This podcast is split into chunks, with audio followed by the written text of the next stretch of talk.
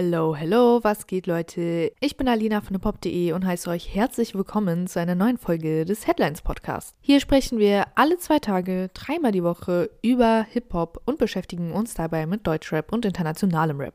Heute ist Mittwoch, der 22. November und wir haben wie immer einige wilde Themen mit dabei. Heute geht es um Fortnite, Air Force Ones und Öfen. Und damit würde ich sagen, fangen wir auch direkt an und unser erstes Thema ist Shindy, wobei es dieses Mal nicht um Beef oder um Streitigkeiten geht, sondern um Sneaker. In seiner Instagram-Story hat Shindy enthüllt, wie viel Geld er angeblich schon für weiße Air Force Ones ausgegeben hat. Laut Shindy habe er schon 30.000 Euro in das Sneaker-Modell von Nike investiert. Außerdem schreibt er noch, dass er immer bereit sei, wieder genauso viel Geld für die Schuhe auszugeben. Jetzt fragen wir uns natürlich, wie realistisch ist das? Wir können es ja mal durchrechnen. Ein neues Paar Air Forces kostet bei Nike aktuell knapp 120 Euro. Legt man diesen Kurs zugrunde, hätte sich Shindy bereits mit ungefähr 250 Paar der Schuhe eingedeckt. Klingt jetzt sehr, sehr crazy, aber für Shindy, der auf wirklich vielen, vielen Songs über diese Schuhe rappt und auch sagt, dass seine Air Force individualisiert seien, sind die 30k wahrscheinlich gar nicht mehr so unrealistisch. Und wer die Sneaker selbst schon mal hatte, weiß ja auch, dass sie gar nicht so lange halten. Auch, ich sage mal, normale Leute müssen sich also regelmäßig neue Paare von weißen Air Force holen.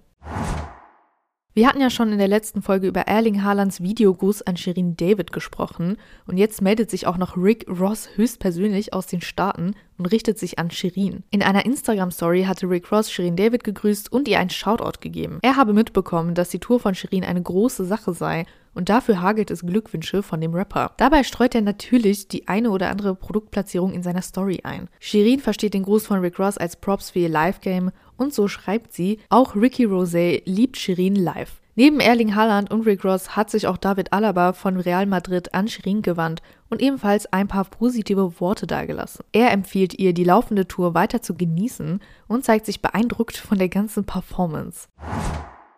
Wie schon zu Anfang angekündigt, geht es jetzt um Fortnite, beziehungsweise Eminem und Fortnite. Eminem hat einen Trailer für ein kommendes Fortnite-Event auf seinen Social-Media-Kanälen geteilt. Am 2. Dezember 2023 scheint Slim Shady in dem Game aufzuschlagen. Eminem wird also wohl ein Live-Konzert in Fortnite spielen. Anfangs handelte es sich bei der Info nur um ein Leak, heute dann hat Eminem das Ganze bestätigt. Neben dem Konzert soll es auch einen Skin von dem Rapper geben. Und von diesem findet man gleich mehrere potenzielle Versionen im Internet.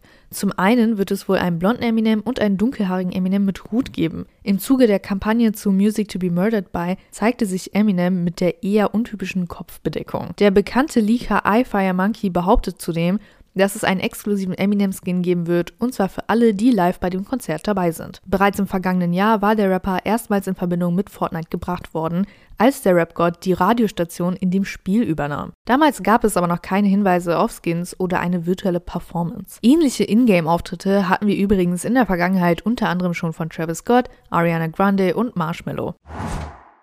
Hier geht natürlich keine Folge vorbei ohne ein bisschen Konflikt oder Beef und darüber sprechen wir jetzt. Es geht um Flair und Bushido. Für sein Markenrecht auf CCN zieht Bushido weiter vor Gericht. In München läuft eine Klage des EGJ-Gründers gegen Flair. Das geht aus Nachrichtenportalen der Region hervor. Das Landgericht betrachtet Bushido als Inhaber der Wortmarke Carlo Cooks Nutten, was ihm unter anderem einen Markenschutz in Bezug auf Kleidungsstücke und Druckereierzeugnisse einräumen würde. Aus dieser Position heraus fordert Bushido Schadensersatz, eine Unterlassung und sogar die Vernichtung von bereits produzierten Artikeln von Flair. Aber womit könnte Flair überhaupt Bushidos Markenrechte verletzt haben? Also, es ist so. Anfang 2022 ist das Album Cancel Culture Nightmare erschienen. Die Kollaboplatte von Flair und Bass Sultan Hengst. Diese wurde zusammen mit einer Fanbox auf den Markt gebracht. Darin zu finden eine Lederjacke mit dem legendären Butterfly-Messer-Logo und der Aufschrift Carlo Cooks Nutten. Auch auf Stickern sowie dem Äußeren der Carlo Gangsterbox prangt diese Version des ausgeschriebenen CCN-Titels. Und auf genau diese Produktpalette hat es Bushido abgesehen. Er fordert einen Rückruf und die Vernichtung der Artikel, wie das Gericht verlauten lässt. Das Finanzielle rund um den Prozess scheint ebenfalls abgesteckt. Die Bild will wissen, dass der Streitwert angeblich bei 125.000 Euro liegt. Die Boulevardzeitung schreibt zudem davon, dass Flair aktuell untergetaucht sei und per Haftbefehl gesucht werde. Der angebliche Grund unbezahlte Gerichtskosten. Flair hält von dieser Berichterstattung nicht viel. Der hat sich auf Instagram in seiner Story gefragt, ob die Mitarbeiter der Bild besoffen seien. Und nun zum Abschluss eine Enthüllung.